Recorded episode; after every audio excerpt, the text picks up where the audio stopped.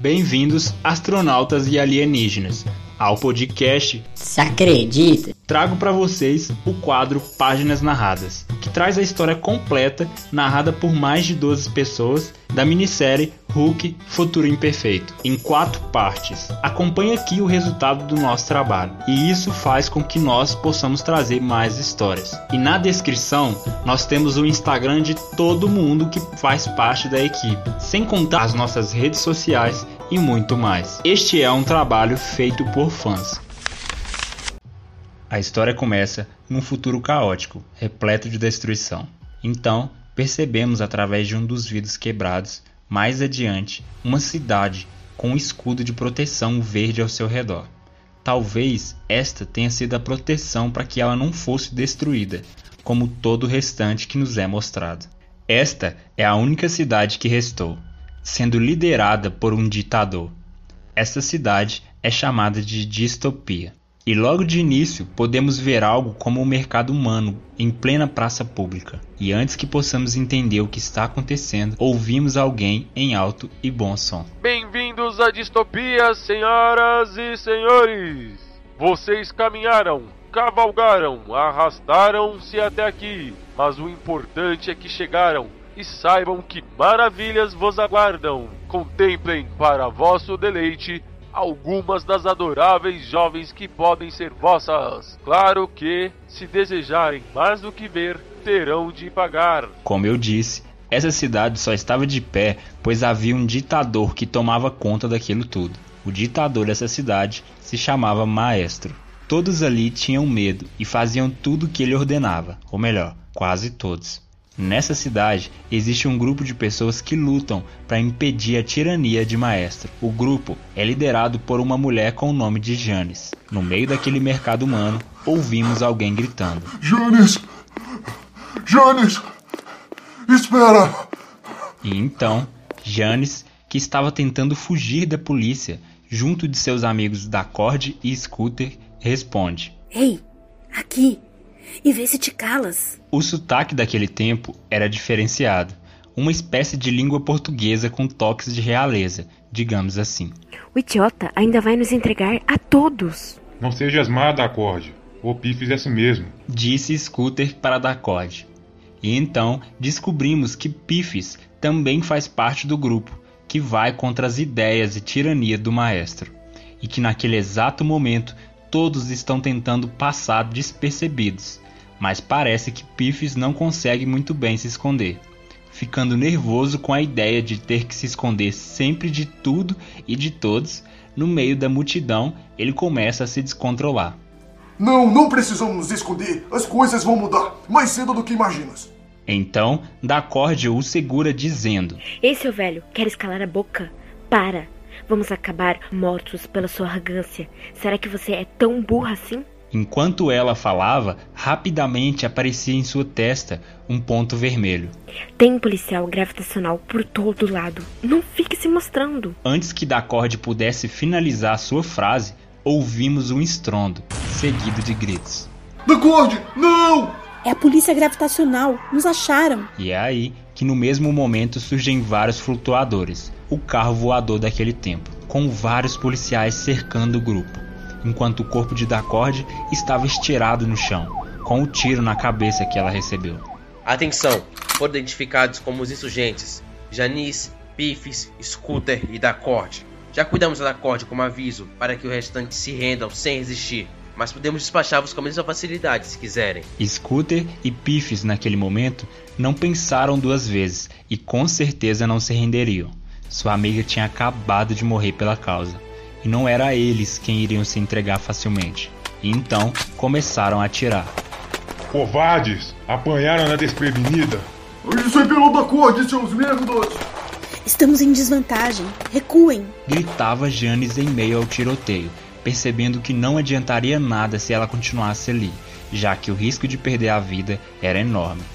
Mas nada adiantou ter gritado com os dois. Logo em seguida, ouvimos um forte barulho de tiro e explosão, junto com um grito de dor agonizante. Ah! Piffes tinha sido acertado, perdendo boa parte da sua perna direita. Adoro esse trabalho. Dá para manter eles no flutuador direito? Se concentre. Cada flutuador tinha dois policiais, um que guiava e o outro que atirava. Escondida entre os becos, Janis percebe que precisava fazer algo para ajudar os amigos, ou teria que deixá-los ali para continuar sua missão. Só faltava esta. Escondemos o grandão e pedimos para esperar. E agora a polícia arrebentam conosco enquanto ele descansa os pés. Tive uma ideia. Vou levar a polícia até ele. Só assim para sairmos vivos desta. E então ela começa a chamar a atenção dos policiais para dar tempo de Piffs e Scooter fugirem. Scooter consegue correr e se esconder em meio aos tiros, mas Piffs, com sua perna mecânica estourada, grita: Vão! Vão sem mim! Não vou contar nada do que eu sei. Falem de mim para os mais novos. Percebemos um rastreador dos policiais na tela e agora começaram a buscar por Scooter e Janis. Parecia que cada um tinha um chip de rastreamento em si, que indicava onde os dois estavam se escondendo, e ambos foram encurralados pelos policiais. Larguem os bastões e rendam-se, em nome do maestro. Nunca se cansam de dizer isso? Ei, Scooter, acho que estamos ferrados. Mãos ao alto, teu velho amigo foi capturado, Janice. Só precisamos de um para o interrogatório. O resto é dispensável. Naquele mesmo instante, o policial que estava do lado olhava para cima de seu amigo assustado e confuso, falando desesperado. O prédio está estremecendo? O que está acontecendo? Naquele momento, o prédio começa a desabar e todo mundo fica confuso. Não interessa! Foge! Foge! Avise aos outros que os prisioneiros fugiram. Vamos persegui-los. Mas uma voz familiar e forte surge no meio dos destroços. Não! Vocês não vão mais perseguir ninguém. Os policiais ficam confusos com o que veem, e então é mostrado pra gente quem eles veem. E entendemos qual era o plano de Janes, atraindo todos para ali. Bom dia, cavalheiros. Fiquem felizes. Chegou o seu médico. E aí, os policiais ali presentes começam a atirar no Hulk, enquanto o mesmo soltava algumas piadas como: Tudo bem, admito que não sou médico, mas está claro que todo mundo aqui precisa se tratar. Hulk tentava de toda forma destruir as naves dos policiais, dando tempo para que Janes e Scooter fugissem.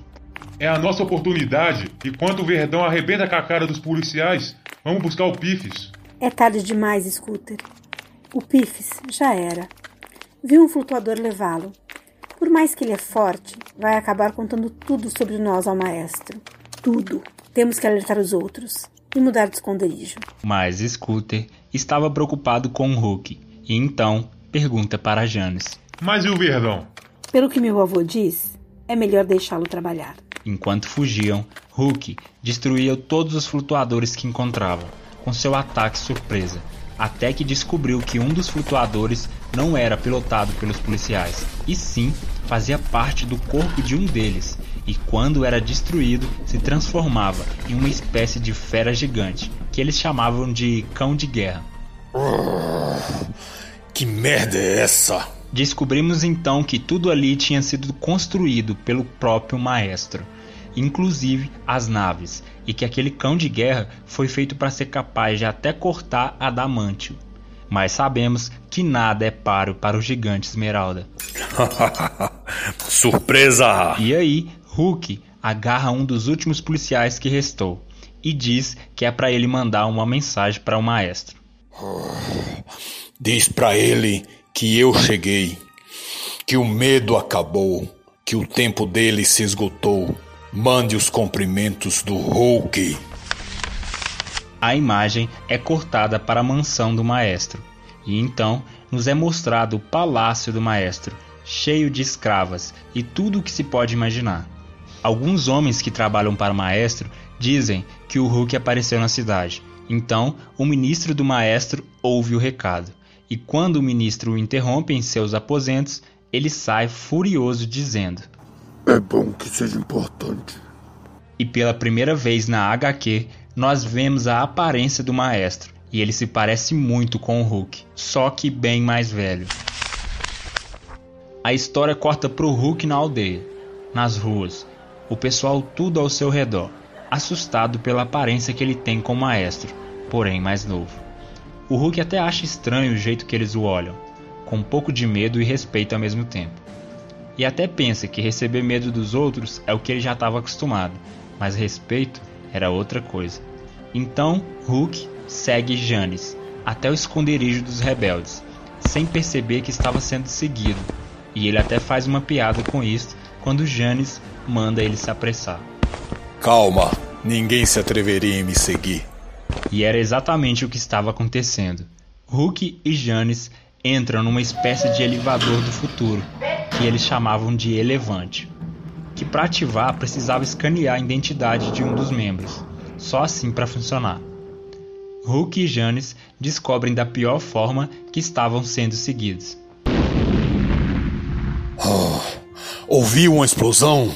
Sim, alguém se atreveu a seguir-te. Disse ironicamente Janis, ao perceber que era uma agente apaisana, que tinha usado a explosão para disfarçar o rastreador de pulso que ele tinha jogado no Hulk. E então, o intruso, que não entendeu o que estava acontecendo, quando olhou para os lados e não viu mais os dois, Janis naquele instante a viu levado para uma armadilha. 3, 2, 1. O intruso foi explodido graças à tecnologia do elevante, que eliminava qualquer um que não fosse convidado ao esconderijo. Quando finalmente Hulk e Janis chegam ao esconderijo, percebe que é praticamente um bairro de rebeldes escondido debaixo da cidade. Porém, ali haviam todos aqueles que iriam contra as leis de Maestro. Aquele pessoal estava bastante confuso e amedrontado com a aparição do Verdão ali, pensando até que ele seria o Maestro disfarçado. Para tentar convencer a todos, Scooter tenta explicar o que estava acontecendo mas descobrimos que na verdade ninguém sabe o que realmente aquilo tudo significava. E então Janis o interrompe. Não briguem. Ninguém sabe o que isso quer dizer. O único que sabe é o avô. Ele nos deu a nossa única esperança. É assim que querem viver? Escondidos? Com medo? À espera de que algo aconteça? Mas aí, quando acontece, vocês rejeitam. Este é o homem que vai nos ajudar. O avô disse: Agora eu vou explicar tudo que eu sei. E então, com todos olhando confusos para o Hulk e para Janis, sem entender nada daquilo, Janis tira do seu bastão uma pedra que funciona como um chip para informações, digamos assim, e coloca essa pedra numa máquina, que no mesmo momento reproduz em formato de filme no ar imagens do passado do Hulk. E é aí que é revelado para todos a origem do Hulk, de como Robert Bruce Banner décadas atrás, como cientista, criou um teste de arma chamada bomba gama. Janis conta a todos através das imagens que apareciam no ar que Bruce tinha percebido que havia um adolescente no campo de testes no momento em que a bomba iria explodir.